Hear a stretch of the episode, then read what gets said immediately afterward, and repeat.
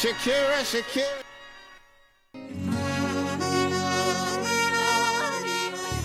Olá, como estão? O fã-clube Shakira Brasil apresenta o Shakira Cast, primeiro podcast brasileiro dedicado à cantora colombiana. Esse projeto é uma parceria com o nosso diretor e produtor Tiago. Antes de começarmos, peço para que sigam nossa página no Twitter, arroba Shakira Brasil, e no Instagram, arroba ShakiraBR. Se estiverem ouvindo no Spotify, nos avaliem com as 5 estrelas e nos sigam. No episódio de hoje, vamos falar sobre Donde Estão Los Ladrones, o segundo álbum de estúdio de Shakira, que foi lançado em 29 de setembro de 1998. Antes de começarmos a falar sobre esse álbum, eu quero saber o porquê ele é tão especial para vocês. Oi, eu sou o Levi. Eu amo esse álbum, o Estão Los Ladrones, para mim é o melhor álbum da Shakira, indiscutivelmente, porque tanto na questão do lirismo, as letras, canto das melodias, as músicas, são todas muito perfeitas. É, ela conseguiu construir um álbum muito coeso, um álbum muito bacana que até hoje ele é assim insuperável na discografia dela. Essa é a minha visão e é a verdade. Ah, verdade para você, né, viado? É, eu sou Josimar. Para mim, um tema um ponto em que eu vou bater muito aqui na tecla ao longo dessa gravação é que eu acho que o Donde Estão Los Ladrones é o disco que constrói a marca Shakira, sabe? Todas as referências que a gente tem da Shakira hoje, como artista, como persona artística, foram criadas aqui. Então, para mim, esse, é por isso que esse disco é tão importante, sabe? A Shakira roqueira tá aqui, a Shakira que dança a dança do ventre tá aqui, a Shakira multiculturalista que junta elementos diversos na mesma música tá aqui. Para mim, por isso esse disco é brilhante e é o melhor disco da Shakira. Oi, eu sou o Joseph e na minha opinião, o Donde Estão Los Ladrones é um álbum impecável. Primeiro, porque a Shakira consegue abordar vários temas diferentes com as letras dela, de uma forma bem profunda, inclusive, e também na sonoridade, onde ela consegue explorar novos, é, novos ritmos e consegue se mostrar uma artista muito mais versátil na criação dela. Então, é por isso que eu acho esse álbum tão bom. Oi, pessoal, eu sou a Margaret. Eu simplesmente adoro esse disco. Eu acho que ele traz uma versatilidade muito grande da Shakira. É, a gente vê muitas variações é, na, na, música, na composição, é, de músicas extremamente do, do Oriente Médio, da origem libanesa dela, até músicas extremamente roqueiras. Então, eu adoro a versatilidade desse álbum. Então, gente, acho que a gente tem que começar essa conversa falando sobre onde a Shakira está nesse momento, né?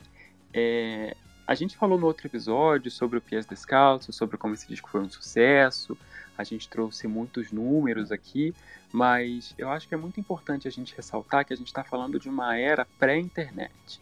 E por mais que esse tenha sido um disco bem sucedido, que a Shakira, que antes era o azarão, agora estava voltando, com mais apoio da gravadora, com mais dinheiro, com algum nome, a gente ainda está num momento em que as pessoas não eram universalmente conhecidas. A Shakira ainda não era um grande nome da música. Ela era uma artista bem sucedida.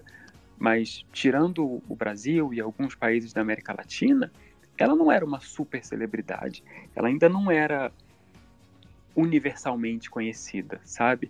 É, e eu acho que é muito importante a gente ter isso em mente para a gente entender realmente a importância do Donde Estão Las Ladrones, porque esse disco é o que consolida a Shakira como um grande nome do, do pop latino. E aí eu acho que é importante a gente começar falando sobre a, a importância do, do Emílio Stefan e da Gloria Stefan, né? o casal na produção desse disco aqui.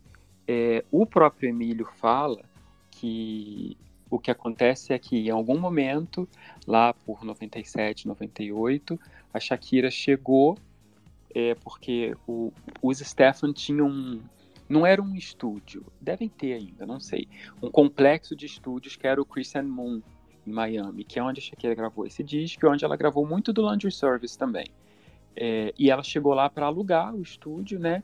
E o Emílio fala que depois de, de algumas horas ali, andando e tal, ela virou para ele e falou que ela queria que ele produzisse, produzisse o disco. E ele falou, mas é assim, do nada? E aí ele propôs que eles trabalhassem alguma coisa juntos para ela ver se ela ia curtir o trabalho dele e tudo mais. No final das contas, o Emílio não só produziu o disco, como ele foi também o, o empresário da Shakira durante essa era toda. E a participação do Emílio é muito importante porque a gente tem que pensar que ele é o nome por trás da Gloria Stefan. E a Gloria Stefan caminhou para a Shakira poder voar. Né? Ela foi a primeira grande artista latina que fez o crossover, que, que conseguiu se estabelecer com uma carreira internacional de sucesso, cantando em inglês e os dois, ele e a Glória também, trazem toda essa expertise para o trabalho do Shakira.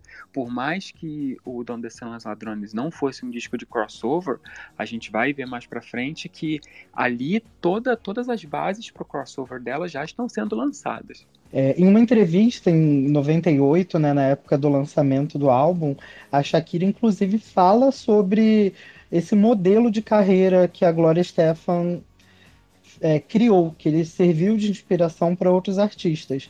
É, em determinado momento ela diz: é uma mulher que eu sempre admirei, tem uma carreira que de alguma maneira tem um modelo de exemplo a ser seguido. Fazemos musicalmente coisas muito diferentes, mas sempre quis de alguma maneira tentar construir uma carreira na música tão sólida como ela.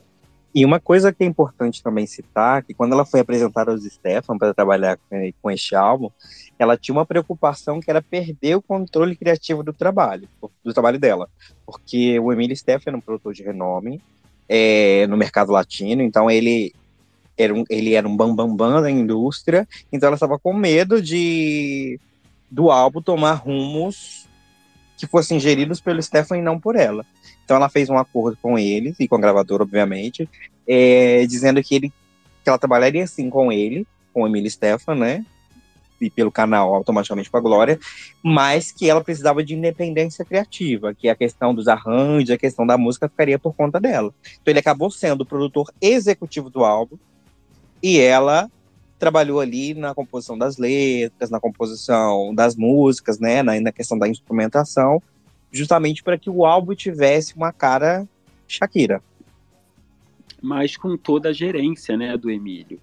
É, eu acho que todo mundo aqui, quando falou sobre por que esse disco era importante, todo mundo ressaltou a versatilidade da Shakira, né? E o Emílio tem um papel muito importante nisso. Ele mesmo fala que ele ajudou a Shakira a encontrar o som dela.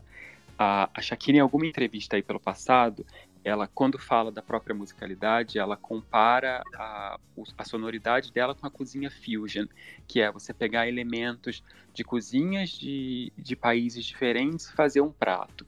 E ela se define assim, né? Ela une elementos é que a princípio a gente pensa que não podem coexistir numa mesma música, numa mesma ela faz esses, esses, elementos distintos coexistirem, né? E o Emílio fala muito sobre como ele ajudou a Shakira a, a definir esse som, né? Trazendo coisas diferentes para a sonoridade dela. E isso acabou se tornando realmente uma marca registrada da Shakira. O que nós vimos no álbum anterior, uma sonoridade bem parecida, onde as faixas elas se conversam, é, agora a gente entende que nos próximos álbuns não são tanto assim. A Shakira ela consegue, por exemplo, colocar elementos que são muito culturais, muito específicos de determinados lugares e trazer isso de uma forma muito peculiar, muito própria para a música pop. Ela tem essa marca registrada, onde ela consegue colocar elementos de samba, tango, é, flamenco, ela consegue fazer isso tudo e mantendo essa pegada pop dela. É, eu acho que um elemento muito importante aqui para a gente levar em consideração, é, já tinha comentado isso em outro episódio, que é como é que estava o, o mercado pop latino naquele momento, né? É, eu acho que a gente tem que lembrar, mais uma vez, que a gente está falando de um momento em que a gente não tinha grandes atos femininos, que a grande maioria dos atos que a gente tinha eram atos masculinos, que o pop rock era completamente tomado por eles e que você tinha ali a Glória Trevi, tinha a Julieta Venegas fazendo um pouco de pop rock, mas elas eram minoria e elas não necessariamente estavam no topo do mainstream o tempo todo. Então, a Shakira, acima de tudo, que é aqui, criar né, um, um espaço para ela, pegando muito espertamente uma faixa de, de mercado que ninguém está correndo atrás, que você, você não tem mulheres fazendo um pop rock que seja palatável, que seja de fácil acesso para todo mundo. E, e por isso a gente vê que, por mais que o Donde Estão os Ladrones ele passeie por muitas nuances de, de musicalidade diferente, com, com vários ritmos, com várias referências, ele está sempre amarrado no pop rock, né? O pop rock é o centro.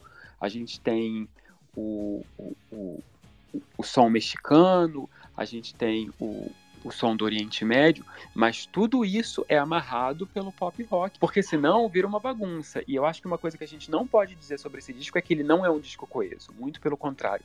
Tudo faz muito sentido, tudo está muito amarrado aqui. O álbum Donde São os Ladrones, ele tem esse, tem esse nome por um motivo, não é, não é um acaso que ela simplesmente escolheu uma das faixas do álbum para intitular, para intitulá-lo. É, Donde São os Ladrones tem esse nome por causa de um episódio que aconteceu com a Shakira em 1997, no ano anterior. Ela estava ainda no auge da turnê, e durante a turnê ela estava já escrevendo as músicas para o projeto que seria o seu novo álbum, né, o seu segundo álbum internacional de estúdio. E durante uma das passagens dela por Bogotá, no Aeroporto Internacional Eldorado, ela acabou tendo as malas roubadas. E dentro dessa, dessas bagagens que ela estava levando, estavam letras que iriam compor o novo projeto dela. E ela ficou muito atordoada, porque ela perdeu aquelas composições. Era uma época, né, 1998, 97, era uma época que a gente não tinha tanto assim, né, a questão, a questão do digital como a gente tem hoje, essa questão de backup, aquelas coisas todas. Então, provavelmente as letras eram manuscritas e ela ficou desesperada, porque ela perdeu as letras de um projeto que ela já vinha trabalhando há algum tempo. Então, ela entrou em completo desespero e aquilo, e aquilo deu um bloqueio, um bloqueio nela.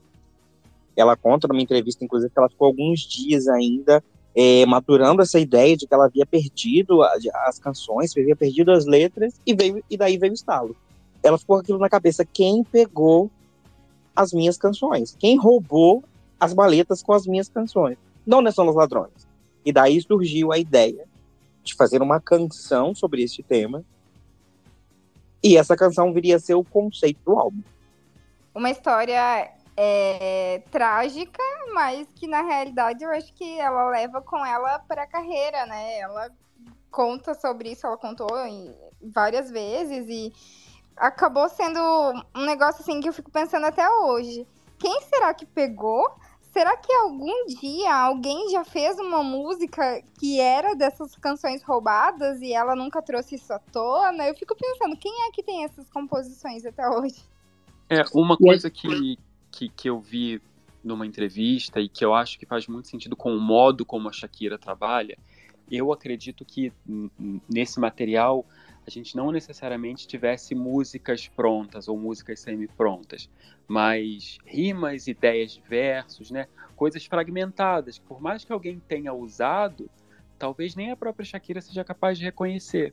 E a gente não sabe também se boa parte do que ela perdeu ela também reaproveitou porque é fruto da mente, é fruto da criatividade dela.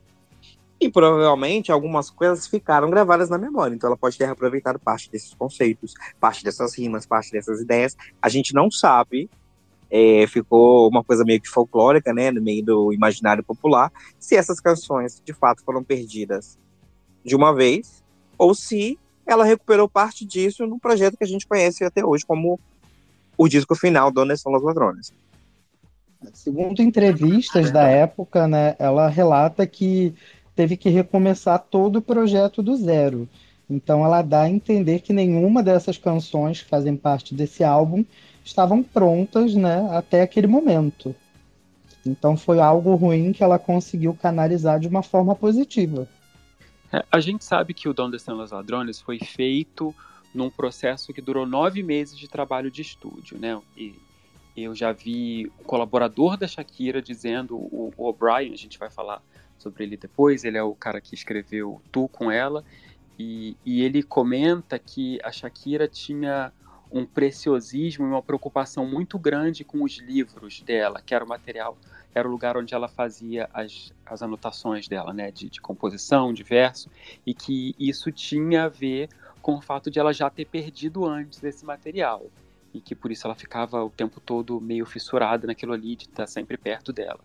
É, e também se a gente sabe que todo esse processo criativo aconteceu durante um período de nove meses e que essa perda aconteceu antes, é isso, né? Algumas coisas que, como o Levi falou, que estavam na cabeça dela, com certeza foram coisas que, que ressurgiram, mas muito daquele material realmente talvez nem coubesse, né? Conforme o projeto foi tomando corpo, não caberia mesmo ali. A verdade é que a gente nunca vai saber o que teria sido se esse episódio não, não tivesse acontecido. E também a gente não saberia se teria sido um álbum é, inferior, né? Em termos de qualidade. Ou o que a gente sabe é que o que a gente tem é uma obra-prima, né? Eu acho esse álbum uma obra de arte. É verdade, é verdade. A primeira música do álbum é Ciega Sordo Muda. Ela escolhe essa faixa para abrir o projeto. É uma faixa que, como o Josimar já falou na abertura do episódio, ela tem uma respeitabilidade com, com o disco, por ser uma canção essencialmente de pop rock, assim como toda a sequência do álbum, mas a Shakira aqui introduz elementos de música mariachi, de música regional mexicana. Né, ela usa uma, um trompete de mariachi na composição, na composição da melodia. E isso trouxe um diferencial muito grande na questão da, da sonoridade da Shakira. Ela inova aqui ao trazer elementos de um gênero musical completamente diferente à música pop rock. Então, é uma fusão de música regional mexicana, de, de música de mariachis, com o pop rock tradicional. Em questão do, do lirismo da faixa, em questão da letra, a Shakira fala sobre as dificuldades que ela tem no amor, porque ela tem um amor aí muito difícil, que deixa ela sem enxergar, sem ver nada, sem conseguir falar, e deixa ela doida, deixa ela, deixa ela é, burra, né? Deixa ela bruta, ciega, sordo-muda. Estou enlouquecido por ti me convertiram. É, é um amor que, que suga tanto das energias dela que ela acaba ficando completamente ludibriada. Né? Ela fica cega, fica muda, fica surda. E é uma faixa que de cara conquistou o coração da América Latina. Ela conseguiu uma sequência de números um na carreira com essa música. Foi a recepção foi imediata, que de fato é uma música que tem uma sonoridade muito agradável. E, inclusive é a minha música preferida de todo o repertório da Shakira. E Cega Sordomuda foi a primeira canção da Shakira a ser número um na Billboard Hot Latin Songs, que seria, que seria não, que é a principal parada de música latina dos Estados Unidos. A Shakira hoje tem uma série de número um nessa parada, mas o primeiro número um é o de Cega Sordomuda. A música também foi número um na Colômbia, em alguns outros países da América Latina, e ela foi um abre-bocas do álbum. Você viu como o cartão postal do álbum.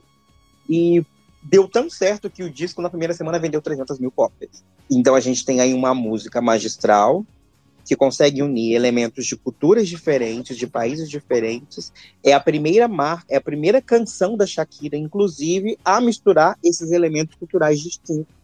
Que a gente vai ver isso ao longo da carreira à exaustão. Mas foi aí que a Shakira fez a sua primeira abordagem. A gente, eu não sei dizer se essa foi de fato a primeira canção nesse estilo que ela compôs, mas foi a primeira canção que foi lançada comercialmente nesse sentido. Eu acho que uma coisa que vale a pena a gente lembrar é que, a princípio, Sega Sordomuda nem era o primeiro single do disco, né? Que o primeiro single do disco era para ter sido No Creo, e de última hora eles resolveram mudar, a gravadora resolveu que seria Sega Sordomuda. Inclusive, por isso, no clipe de, de Sega Sordomuda, no finalzinho ali na TV a gente consegue ver uns trechinhos, algumas cenas do clipe de, de No Creio, que seria single só bem depois. Ainda sobre o clipe, eu acho que é interessante a gente notar como a história do clipe, aliás, isso é uma coisa que a Shakira fazia muito antes e que hoje ela muito raramente faz, né, que é ter historinha no clipe. É, a narrativa do clipe meio que retoma a temática do disco, né, com a Shakira e aquele grupo de amigos sendo presos e tudo mais. Então, ajuda a amarrar o projeto ainda mais. E essa canção, Chega Show no Mundo, foi escrita pela Shakira e foi composta em parceria com o produtor e músico colombiano Stefano Salgado. E tem produção de Lester Mendes, que seria que é um produtor que vai trabalhar com a Shakira nos próximos álbuns ali, é, lá no Service e Racional. Como o Levi falou, foi uma música que é, teve uma recepção muito boa em, pela crítica e por todos os fãs. E eu acredito que ela é, até hoje, assim, um ponto alto de, das, das principais tours da Shakira. Eu acho na, na apresentação do Mangusto, essa música assim é incrível ver a energia do povo pulando com essa música. É uma coisa fora de sério. Tem um vídeo não oficial é, no YouTube dela se apresentando com essa música na turnê seguinte, né, na, na Tour Oral, é, na Argentina. E você vê que a energia é lá em cima, lá em cima. E eu tenho uma reclamação a fazer, Shakira. Você não cantou Chega do Mundo na última turnê. Portanto, da próxima, por favor, volte a cantar. Foi a única turnê que Cega Mundo não entrou, né? Entrou na Anfíbio, entrou na Mangusto, na, na Eurofixation, entrou em todas, menos nessa última. Porque realmente, é, é óbvio, né? Ela faz alterações e tudo mais, mas eu acho que é, sempre esteve tão presente nas turnês, porque é óbvio que ela e a banda sentem a, a energia do público enquanto eles tocam essa, essa música, é fora de sério. Eu e acho que, além disso, e é a mesma coisa que eu vou falar agora vale também para Citevas, que é a próxima música, tem ali com certeza um, um, aspecto de a Shakira gostar da música, né? Porque tem isso. Por mais que ela nunca vá falar isso, as pessoas perguntam, ah, é uma música que você não gosta, ela nunca vai dizer. Ela vai dizer, eu gosto de todas.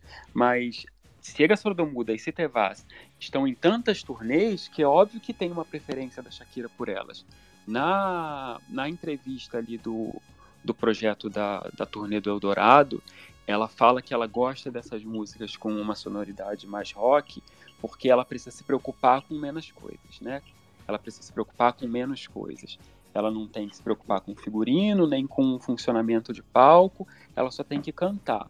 E isso com certeza tem um papel fundamental aqui. A mesma coisa que a gente comentou no outro episódio sobre como ela não canta Donde Estás Coração, porque talvez ela simplesmente não goste da música, isso com certeza vai aqui para Sega Sordomuda e Citevas. Ela com certeza gosta muito dessas músicas. E tem uma entrevista, eu não vou me lembrar agora de quando.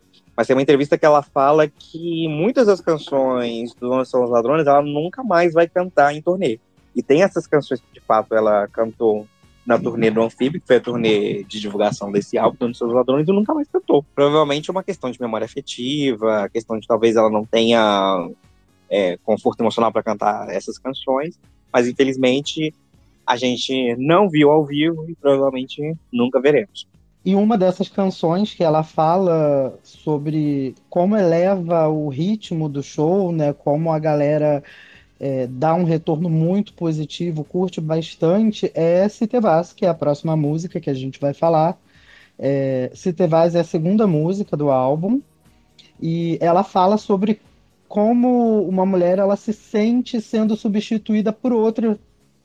Aí a gente já fala também sobre é, a Shakira já desde 98 expressando esses sentimentos que estão que super na moda agora, né? Que ela fala sobre o sentimento de, de ser substituída.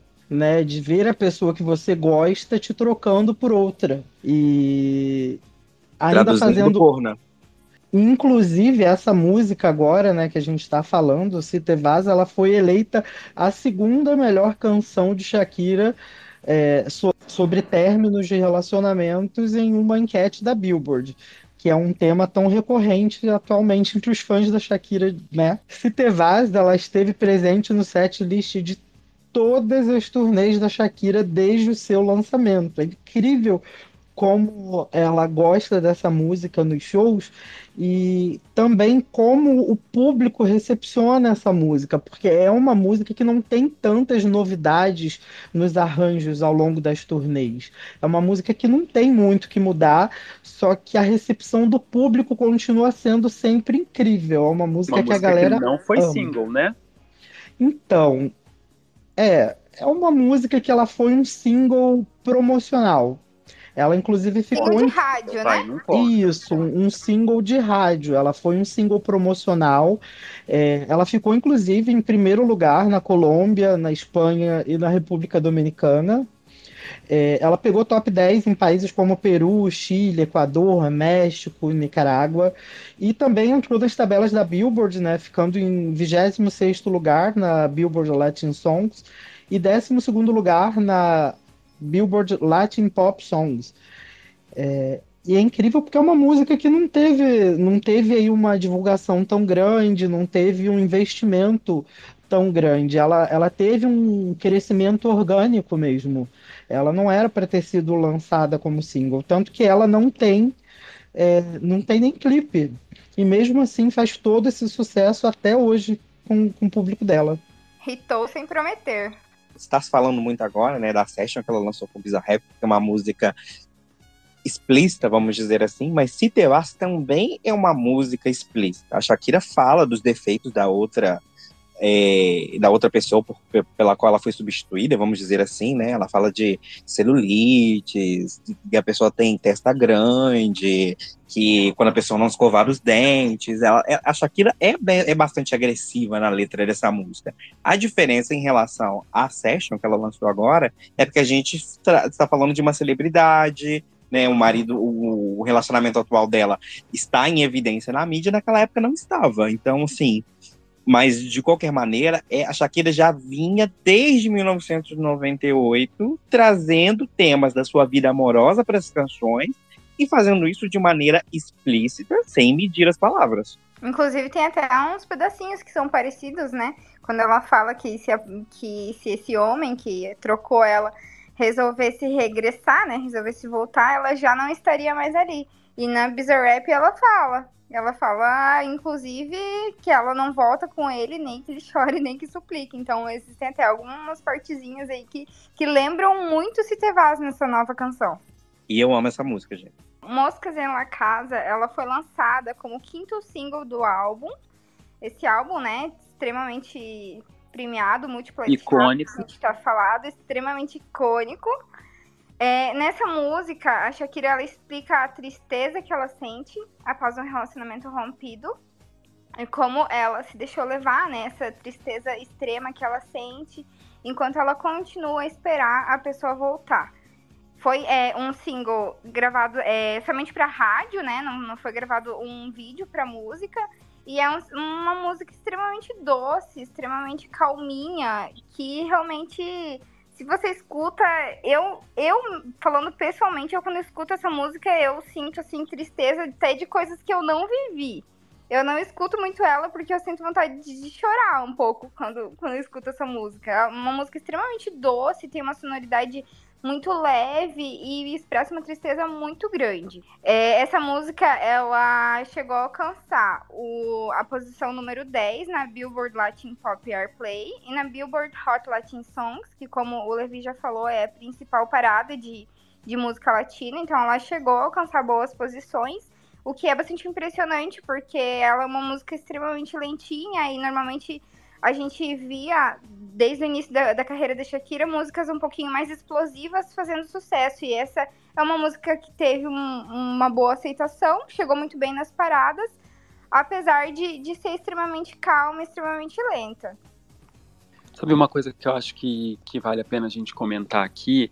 É que o Levi já comentou lá em Cega Sordomuda sobre como a Shakira traz um, uma sonoridade que além de ser pouco óbvia, é extremamente regional, né, localizada ali, que funciona naquele lugar específico e ela mastiga isso e joga para o mundo inteiro.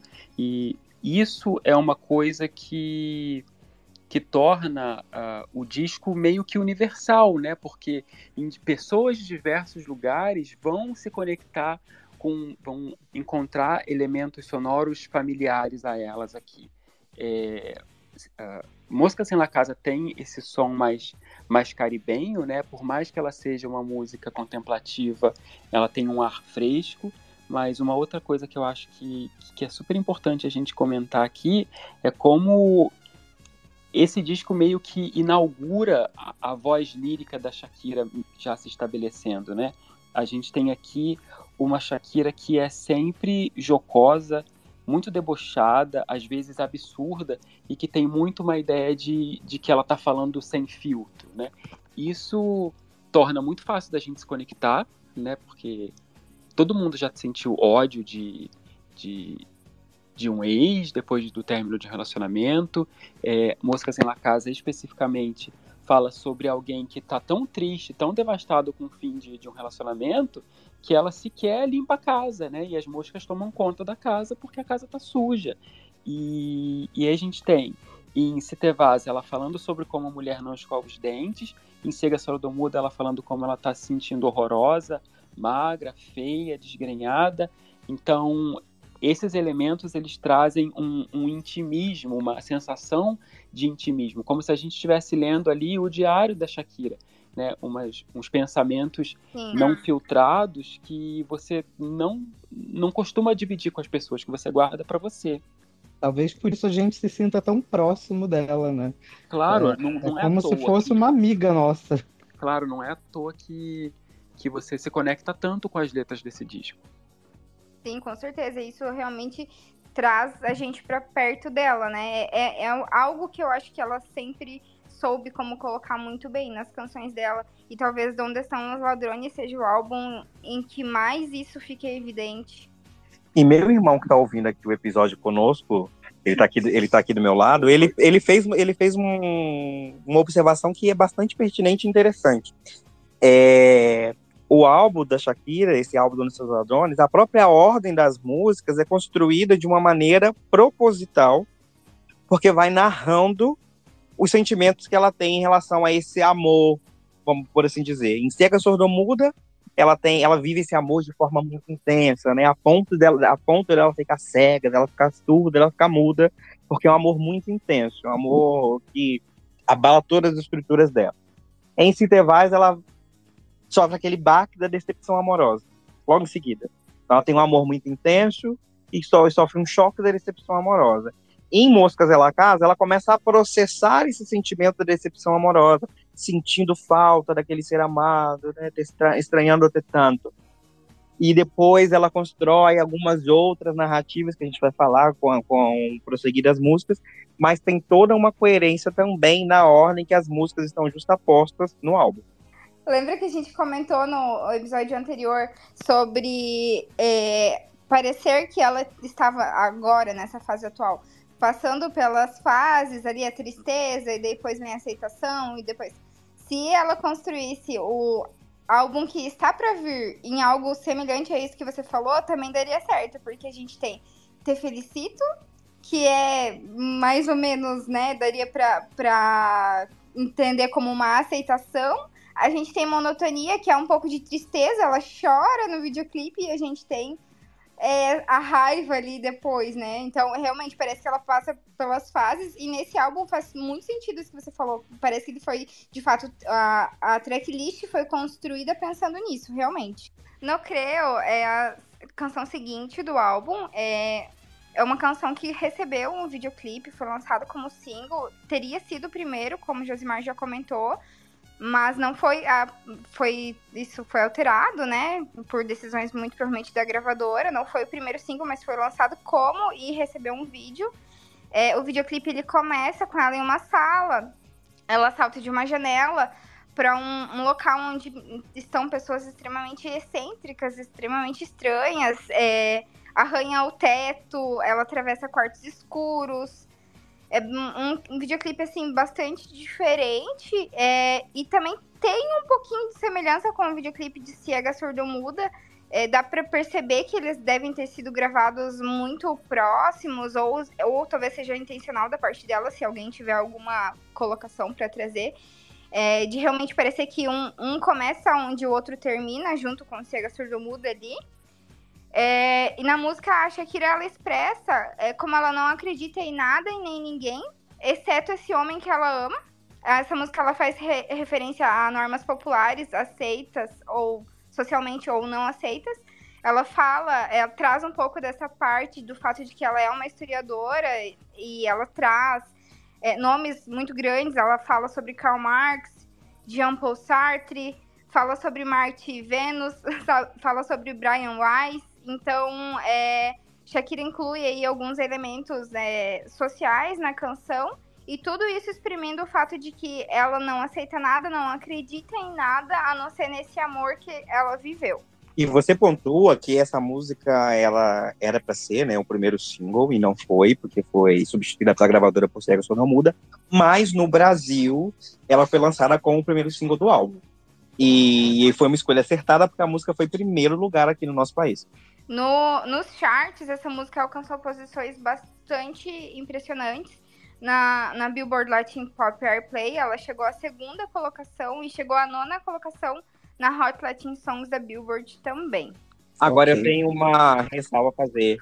A Shakira só cantou essa música em turnês, na, na turnê Anfíbio, que foi a turnê do próprio disco. E ela nunca mais cantou essa música em eventos depois disso. No Creo é, é verdade. enorme, é, tem sido incrível.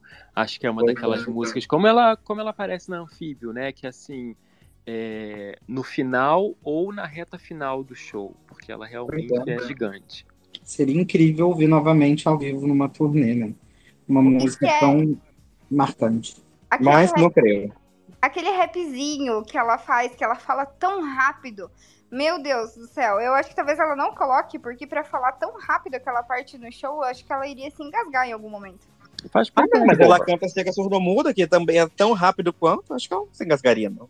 Mas eu acho que. Sempre pode fazer um playback. Tanto no Creio quanto Cega Surdo-Muda, com essas partes aí de trava-línguas, são excelentes para quem está aprendendo espanhol. Então fica a dica aí. Ouçam no Creio é praticamente impossível você achar um fã da Shakira que não se conecte muito fortemente com Inevitável.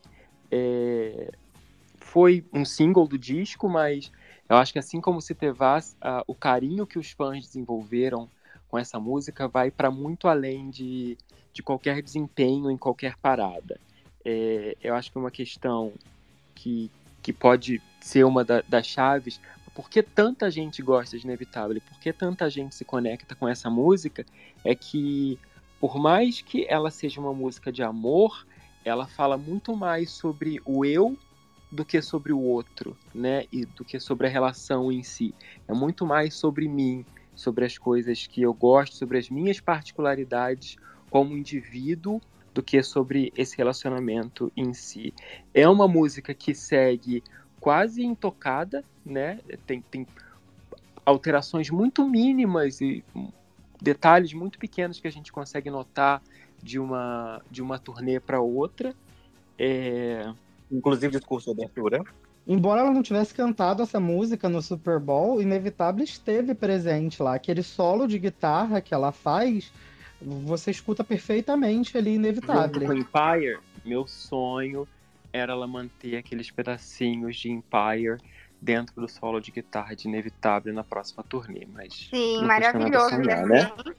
Maravilhoso ia ser. Ela faz esse, esse solinho de Inevitável Empire e Cashmere também, né? Que é uma música de uma banda de rock que agora eu esqueci qual. É o Led Zeppelin. Led Zeppelin. Led Zeppelin. Isso, é uma das favoritas dela.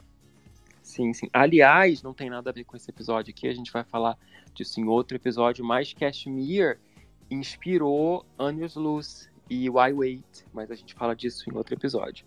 É, uma coisa interessante para falar também de Inevitável é que já durante o processo de criação do Donde Estão os Ladrones, já se pensava em como seria o crossover da Shakira, né? Como é que ela seria lançada para o mercado internacional, cantando em inglês e tudo mais.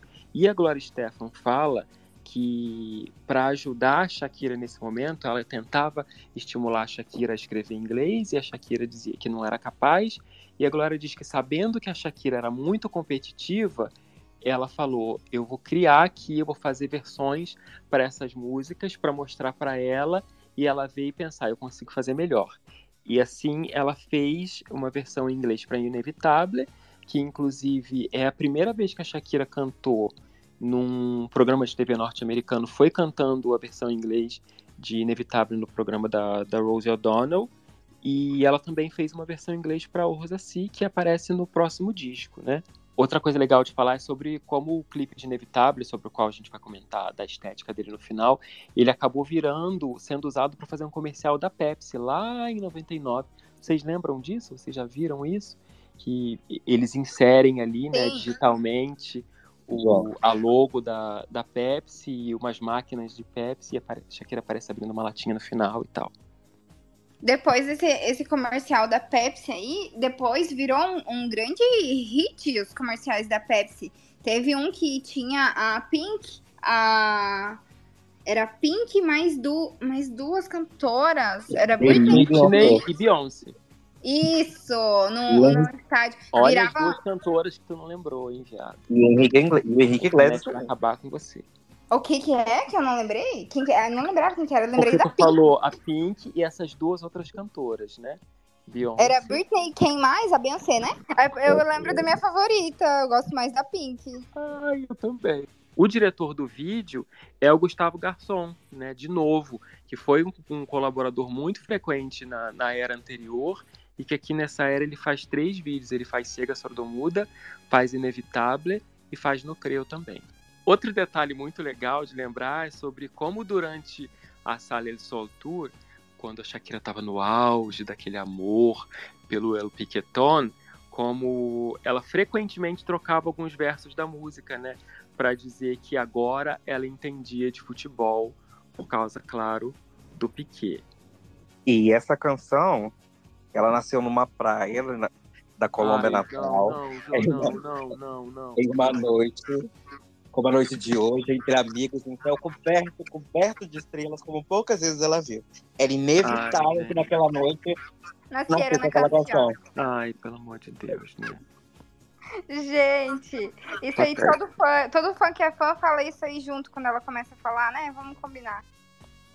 Ah, eu só vejo como ele é falso. Eu acho, eu acho essa parte extremamente icônica. Eu também acho. Beijo, Marília. Então vamos lá.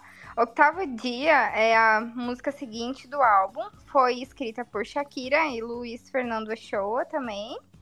É, a música ela foi lançada apenas como single de rádio em alguns países, não recebendo um videoclipe oficial.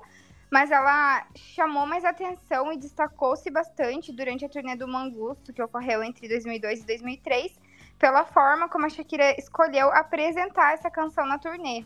A gente vai falar sobre isso em episódios futuros. Essa música, ela pode ser considerada uma das músicas que mais se enquadra, eu acho que dentro do gênero rock. Ela vai expressar a opinião da Shakira sobre Deus, mas também sobre a sociedade. Em uma entrevista para a MTV, a Shakira falou sobre o oitavo dia, começando ali com um trecho em que ela fala em que no, no oitavo dia Deus depois de tanto trabalhar, foi passear pelo espaço e quando, ela, quando ele retorna, ele encontra o mundo em uma bagunça infernal, como ela fala na canção. É, e daí descobrindo então que estávamos sendo controlados e manipulados como pe peças de xadrez, que é de fato uma parte da música que é muito expressa, eu acho que um, uma, um apelo social muito grande, né? É, Shakira cantou Octavo Dia ao vivo é, em 12 de agosto de 1999, durante a gravação do Unplugged. E ela também canta essa música na turnê Anfíbio e na turnê do Mangusto. E depois dessas duas turnês, essa canção não entra mais em nenhuma das turnês futuras. Infelizmente, eu particularmente amo essa canção. Depois de Antologia, é a minha favorita da vida. Eu acho que ela tem uma letra extremamente necessária, com muitos apelos sociais, eu acho que ela é extremamente atual ainda hoje em dia. É... é Para além disso, ela também é muito inteligente. Muito né? inteligente. Não e só na letra, mas como na construção né, da, do cenário em si, né? Para essa música. Lá na, na Tour of the Mongols, ela canta e em um determinado momento ela mostra Saddam Hussein e George W. Bush jogando Sim. xadrez e nós como as peças, né? É como é, ela já tratava ali lá naquela época de 2002, 2003 sobre essa polaridade tão grande na política que a gente vive, é, de uma forma onde ela bota os próprios governantes lá lutando pelo poder. E a Shakira, na construção lírica dessa música, né, na, na, construção da letra, ela faz uma referência direta à, à Bíblia, né, a, ali no Gênesis, né, que seria a história da criação da humanidade. E ali diz que, que Deus criou, de, criou o mundo em seis dias e no sétimo dia foi descansar.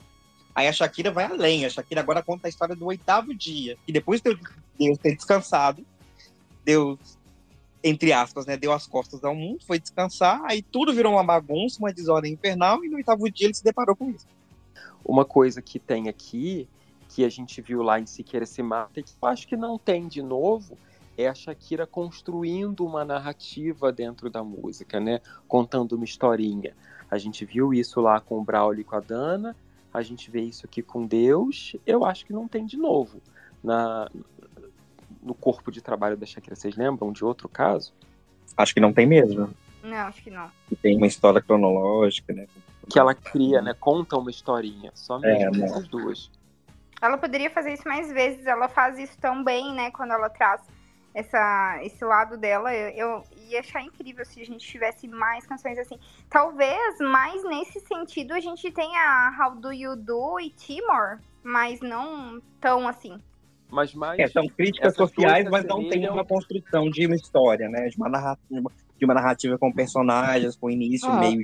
Eu acho que Minha Namorê ela fala um pouco, ela faz uma historinha também. Qual? Minha Namorê. Claro, é, faz sim. É, vamos torcer para nesse disco ter, né? Uma historinha dela com Piquet e tal. Vamos torcer. Então, assim, nessa música a gente percebe um pouco da influência da formação católica da Shakira, né? Ela estudou num colégio de freira, inclusive aquele colégio teve toda uma, uma história em que ela queria participar num coral e o cantor, o cantor e o professor de canto não não queria aceitar a Shakira no coral porque ela tinha uma voz muito proeminente, uma voz de cabra, e isso acabou sendo um apelido carinhoso das pessoas da Shakira, né? Todo mundo chama ela de cabra em função desse episódio. Bé. Com direito a onomatopeia. Ah, muito bom. Futuramente, essa música ela vem a ganhar é, um Grammy de melhor performance vocal pela atuação da Shakira, pela performance da Shakira cantando essa música no MTV Unplugged. Não, mas é Grammy latino, você não falou latino. Ai, coitada da Margarete, meu Deus. É, a música seguinte é Que Vuelvas, né? Talvez seja falar uma coisa aqui que, que pode ser um sacrilégio, mas que seria o mais perto de, de um filler que esse disco pode ter, né? É uma música que tem uma sonoridade muito simplista e que é a única música aqui que, que representa, que, que emula aquela sonoridade que a gente via no disco anterior, né? Uma música bem descomprometida, que é um pop rock levinho, que não quer chegar a lugar nenhum, uma música bem, bem escapista mesmo. Talvez seja o mais próximo de um, um B-side que tem, que tem no disco. Não é à toa que essa música não entra no MTV Unplugged. É a única música do Donde Estão Os Ladrones que fica de fora. E é uma música que nunca vai ser aproveitada para nada na carreira da Shakira. Ela não cantou nem na turnê do disco, ela cantou essa música. Eu adoro que vuelva, gente. Acho uma pena. Eu também gosto. Tem ela uma apresentação ao vivo dela, que na verdade foi um playback, playback. para um programa de TV, mas existe. E eu lembro que também em, um, em uma. Não, não chegou a ser uma entrevista, mas um especial da Shakira para TV aqui brasileira, não estou lembrando agora em qual programa, mas essa música ela serviu de, de tema de fundo da matéria a faixa seguinte do disco é Tu, né? Um baladão. Como já mencionei antes, o disco ele gravita em torno do rock, mas ele em nenhum momento é um disco de rock, né? Mesmo as faixas mais pesadas, como Inevitável, é, mesmo Donde Estão Os Ladrones, elas não são músicas de rock, elas são músicas de pop rock. E a gente vê é, facetas diferentes do que a Shakira considera rock, né? É, nas diferentes faixas. E Tu, sem dúvida, é a grande balada do disco. A gente tem Moscas em La Casa, que é uma musiquinha mais contemplativa. Tu é a power ballad do disco, né? É onde a Shakira bota a voz para jogo. E uma, uma curiosidade sobre essa faixa é que a Shakira fez ela com o, o, O'Brien, né? Que é um, um pianista famoso que colaborou com muita gente. Inclusive, o O'Brien é o cara que faz o que toca o piano na abertura de The Office, para quem gosta de The Office. E ele fala que quando ele foi trabalhar com a Shakira, o briefing que ele recebeu é que ela tinha muitas referências de pop rock alternativo e que ela queria uma sonoridade meio Sheryl Crow para uma música. E, e, aí ele começou a tocar as coisas que ele tinha para ela, né? O, os riffs que ele já tinha feito ali para ver se ela gostava de alguma coisa, mas que ela não gostava de nada.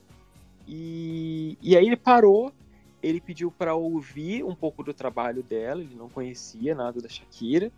E, e aí quando ele, ele diz que quando ele ouviu né, uns trechos de umas músicas dela, ele viu o tamanho da voz dela e a sonoridade dela, que era uma sonoridade puxada para o pop, aí sim ele voltou, mostrou para ela um, um, um, trecho que ele tinha, e a partir daí eles criaram Tu, juntando a melodia que ele tinha com uma letra que ela já tinha. Sobre o videoclipe, é, essa era tem cinco clipes, três, como eu falei, foram feitos pelo, pelo Garçon.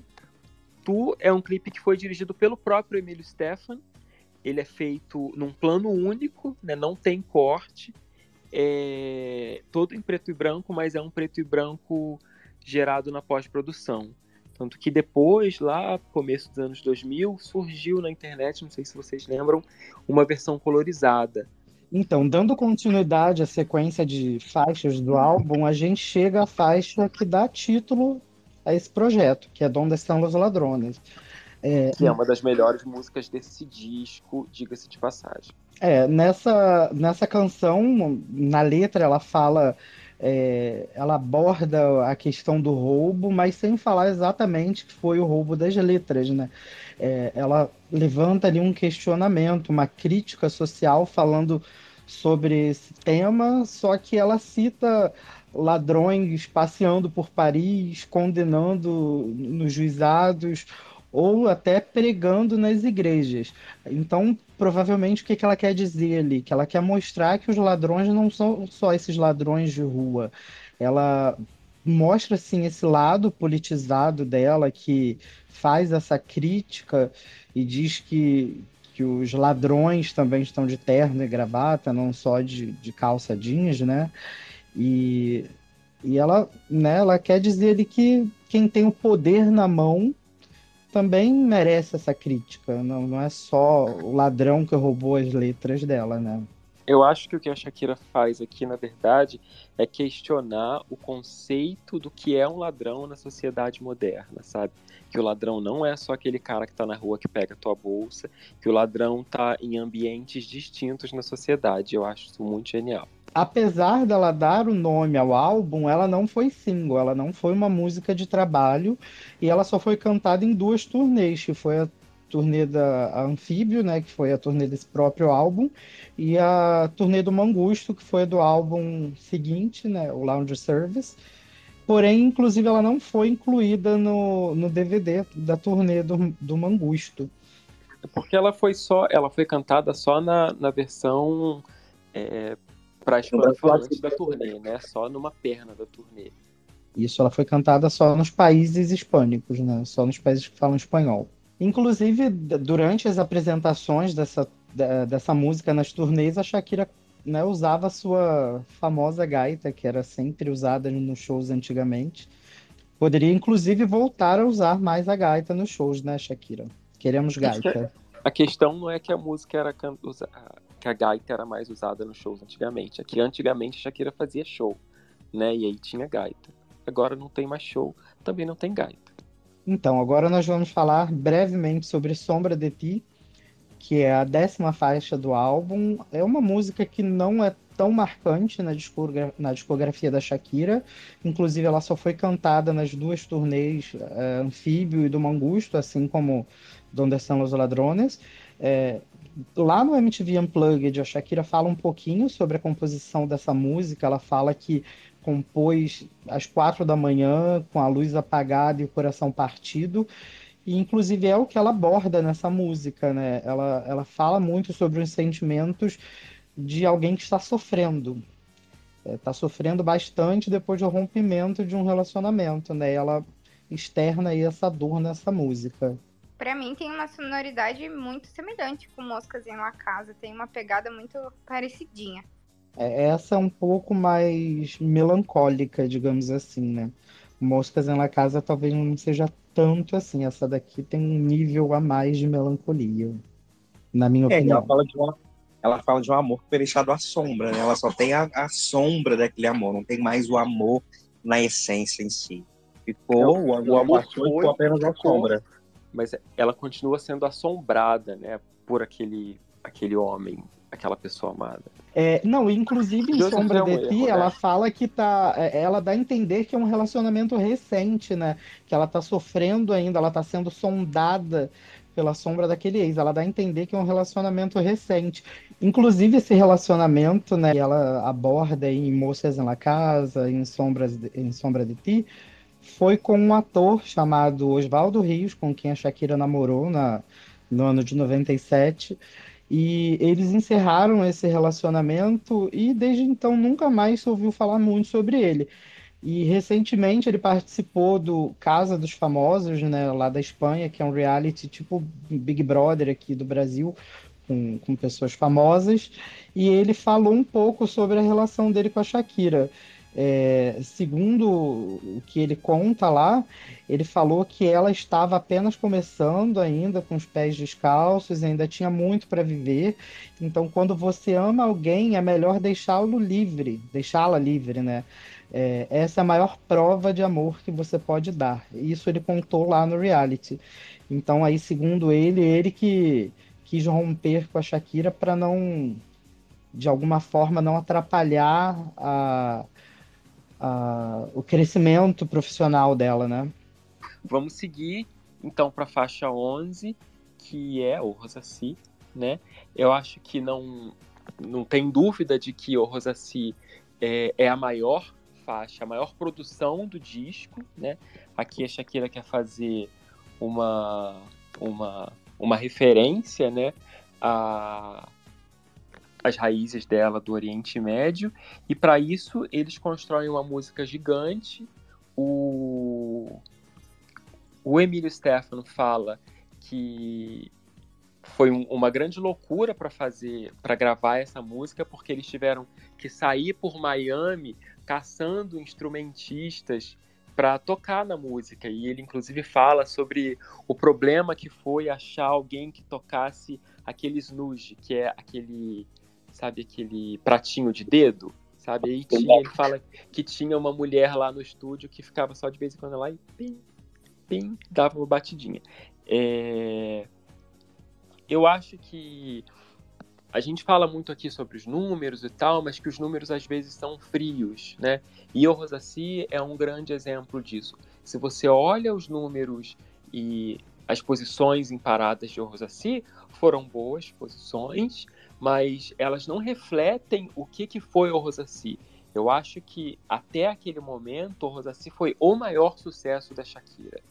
É, tanto em amplitude, né, talvez não em número, né, de pegar mais primeiros lugares por aí, mas de levar o nome da Shakira para mais países, para mais lugares. Até aquele momento, o Rosassi foi o maior hit da Shakira e acho que talvez o, o primeiro hit indisputável dela, sabe? Assim como a gente falou muito sobre o, a parceria da Shakira com Bizarrap, de, de que a música transcende, né, e vira meio que um fenômeno cultural, uma música que todo mundo conhece, Orzassi, sem dúvida, foi esse sucesso. Levou o nome da Shakira para muitos lugares, se tornou é, uma marca registrada para ela e o Rosassi, para além disso, o Rosassi inaugura uma nova persona para Shakira, que é a odalisca, né? Que é a, a mulher que dança, dança do ventre. É, é uma imagem que foi criada para essa música e que fez sucesso. E assim, a gente fala tanto aqui sobre como a Shakira traz elementos diferentes para o disco, para a musicalidade dela, para a carreira dela, mas a gente tem que pensar que se o Rosassi não fosse o sucesso que foi, provavelmente o Never Ever nunca teria existido. Não só pelo, pelo, pelo ponto de vista do sucesso, mas se essa sonoridade não tivesse funcionado para ela, ela não teria trazido isso de novo em outras músicas, né? Com certeza. É... Outra coisa interessante para falar aqui é que o... essa música é uma parceria da Shakira com o Pablo Flores e com o Javier Garça. O Pablo era um, um DJ que era favorito ali do, dos Stephens, trabalhava muito com ele, com eles, e eles chegaram na Shakira com uma, uma melodia do Oriente Médio, né? Que era uma melodia que eles tinham oferecido para Madonna primeiro e a Madonna não quis. Eles trouxeram para Shakira, a Shakira amou, mas aí a Shakira fez tantas alterações na música que a música ficou assim intocada, sabe? Eles deram para outra pessoa depois mas que eles começaram a trabalhar numa coisa que virou outra coisa completamente diferente depois. É, outra coisa importante falar aqui também é sobre muita gente, nós mesmos, né, a gente olha para trás pensando em como o Rosassi traz pela primeira vez a sensualidade na Shakira e assim, para para olhar o clipe de O olha mesmo a apresentação no MTV Unplugged, tem de fato sensualidade ali? Eu acho que não, eu acho que essa é uma visão anacrônica, sabe? Eu acho que o que a Shakira faz ali é uma performance muito mais de arte, de referência à cultura e que tem muito pouco interesse em sensualidade mesmo. Eu acho que é essa Shakira dançando Dança do Ventre que é a Shakira que o Gabriel Garcia Marques menciona, sabe? Quando ele fala que a Shakira faz, tem uma sensualidade que parece que é a invenção dela própria, sabe? É isso, é uma sensualidade inocente, né? Não tem de fato, não dá para comparar a Shakira que dança o Rosacina no TV Unplugged com a Shakira que dança La Tortura em cima da mesa, sabe? Eu acho que são coisas muito diferentes. É uma sensualidade com uma doçura, né, que ela ainda mantém. Isso, isso. Mas tem aí uma evolução ao longo dos anos, né? Ela vai mexendo aí bastante nessa música conforme os anos vão passando. Ela vai criando arranjos diferentes, movimentos de dança diferentes, uma performance é, não só artística, como você falou, mas também trabalhando a questão da sensualidade. No começo, talvez esse não fosse o objetivo, mas ela começou a trabalhar isso ao longo dos anos. É, o Ordacia é um exemplo muito bom de como a Shakira muda, né? É, não só musicalmente falando, porque o Donde São os Ladrones tem esse centro gravitacional que é pop rock. É... Então, na versão do disco, o pop rock comanda, por, por mais que os elementos da, da, da cultura do Oriente Médio sejam. É, apareçam mais, a gente tem ali um centro de pop rock e talvez essa, esse equilíbrio se mantenha na versão da Anfíbio e também na versão da, da turnê do Mangusto. Para depois, não.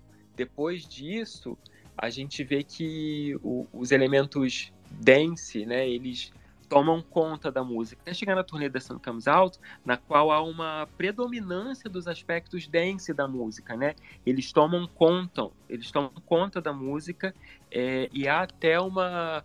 A Shakira ali introduz elementos da, de uma faixa chamada Move, do Said Murad, não sei falar o nome dele, gente, é M-R-A-D, é, que trazem, assim, um frescor novo para a música, né? Inclusive, alguns trechos desse dessa faixa Move entram também no Super Bowl quando a Shakira faz o Rosassi. O disco Donde Estão Los Ladrones foi sucesso imediato no, na primeira semana ele já vendeu 300 mil cópias, o que para época era um feito muito grande, principalmente por se tratar de um disco inteiramente em espanhol. E no primeiro mês ele já havia fechado um milhão de cópias vendidas, e hoje ele tem uma média de 7 milhões de cópias vendidas é, no mundo inteiro. esse disco, ele tem só nos Estados Unidos um milhão de cópias vendidas. Então ele é um dos, um dos pouquíssimos álbuns em espanhol da história dos Estados Unidos a ter disco de platina. É, fora do programa latino de certificação, então é aquela platina de um milhão de cópias mesmo, não de 60 mil.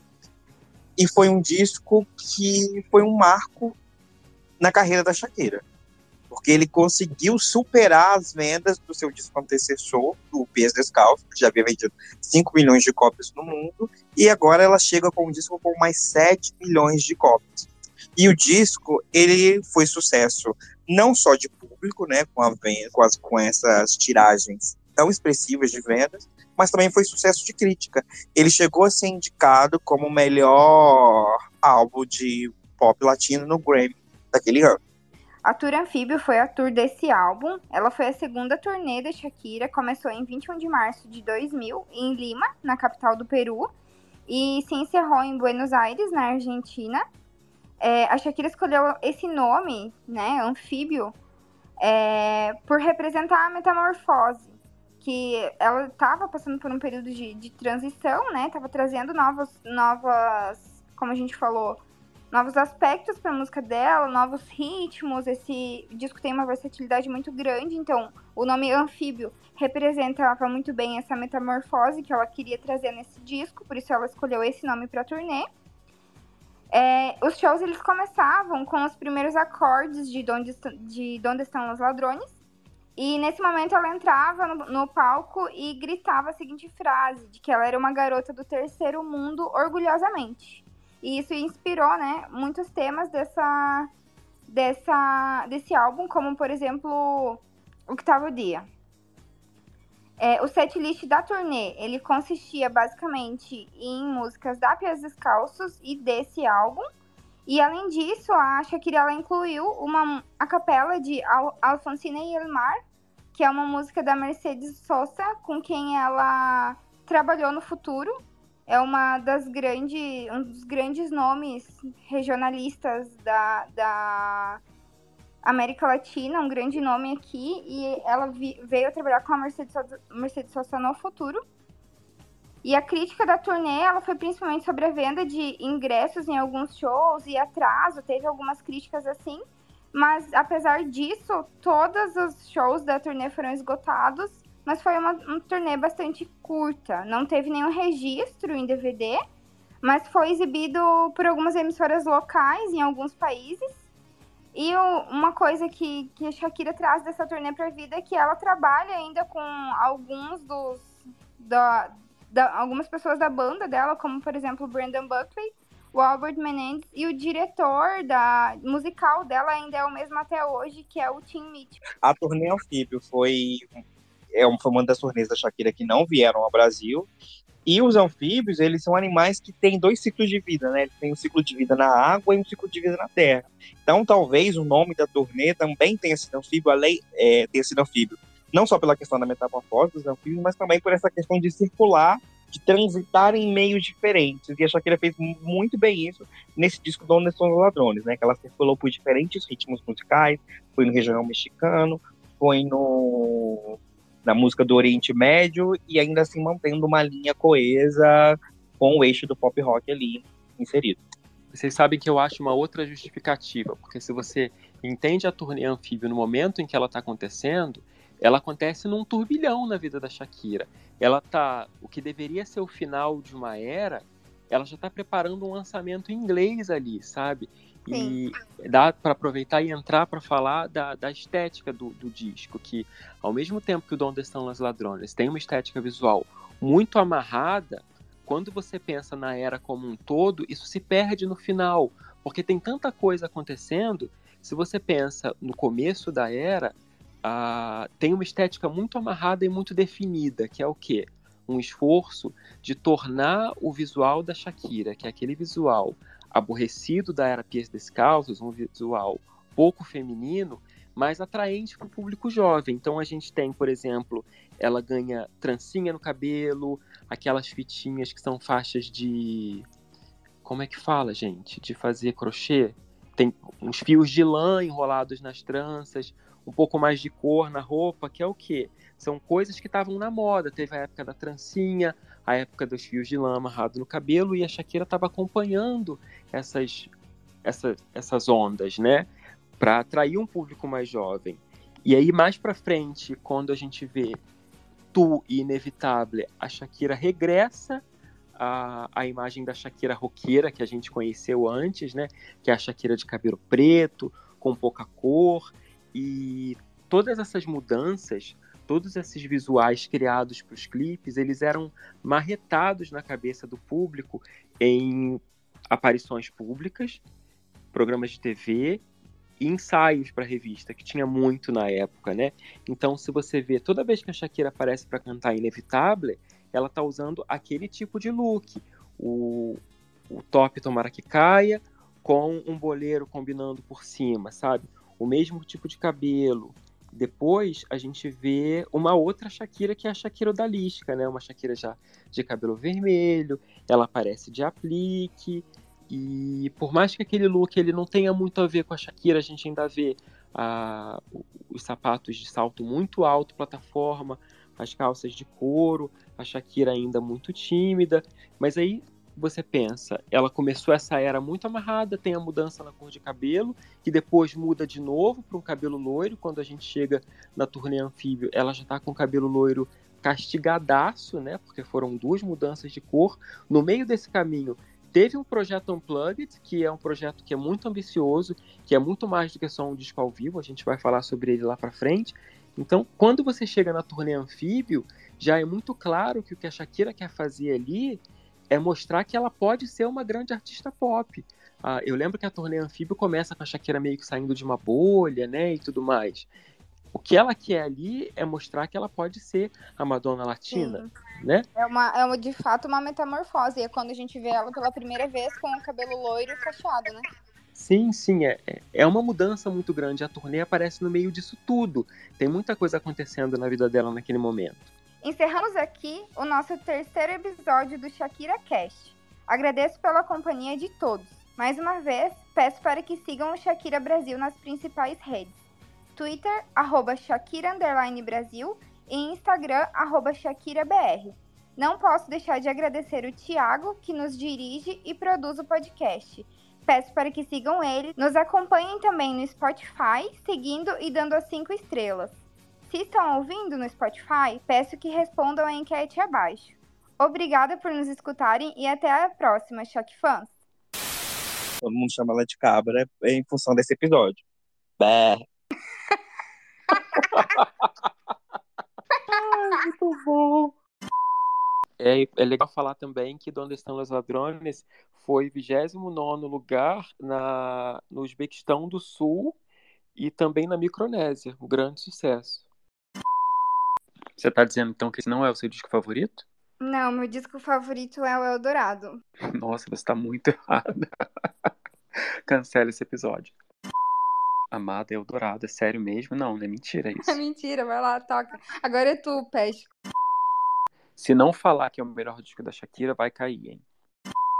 Ai, gente, eu não tô legal. É... Calma. Quando é que você tá legal, Joseph? Ai, calma, gata, silêncio, vamos lá. Extremamente icônica.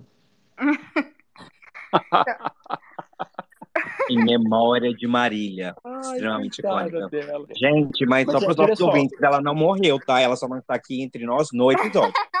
ela não está aqui hoje porque ela passou por um golpe, o cara chegou na casa dela, matou todo mundo. Mas no próximo episódio. Oh, foi... Ai, corta fora isso, Thiago, pelo amor de Deus. Gente, é brincadeira, não bota isso, Thiago. Coloca Thiago. sim e coloca o arroba dele pra todo mundo destruir esse viado. Ai, coitada da Margarete, meu Deus. Vocês são insuportáveis. Já encerramos a sessão Fuxico no podcast, podemos voltar agora Cara, Na hora de falar aí das premiações, premiação é importante, não precisa falar de troféu imprensa, tá? Bora, bora. O Thiago vai matar a gente. Corta, bora. Thiago, corta. Tchau, pessoal. Tchau, gente. Tchau, pessoal. Tchau, pessoal. Obrigado por ouvirem.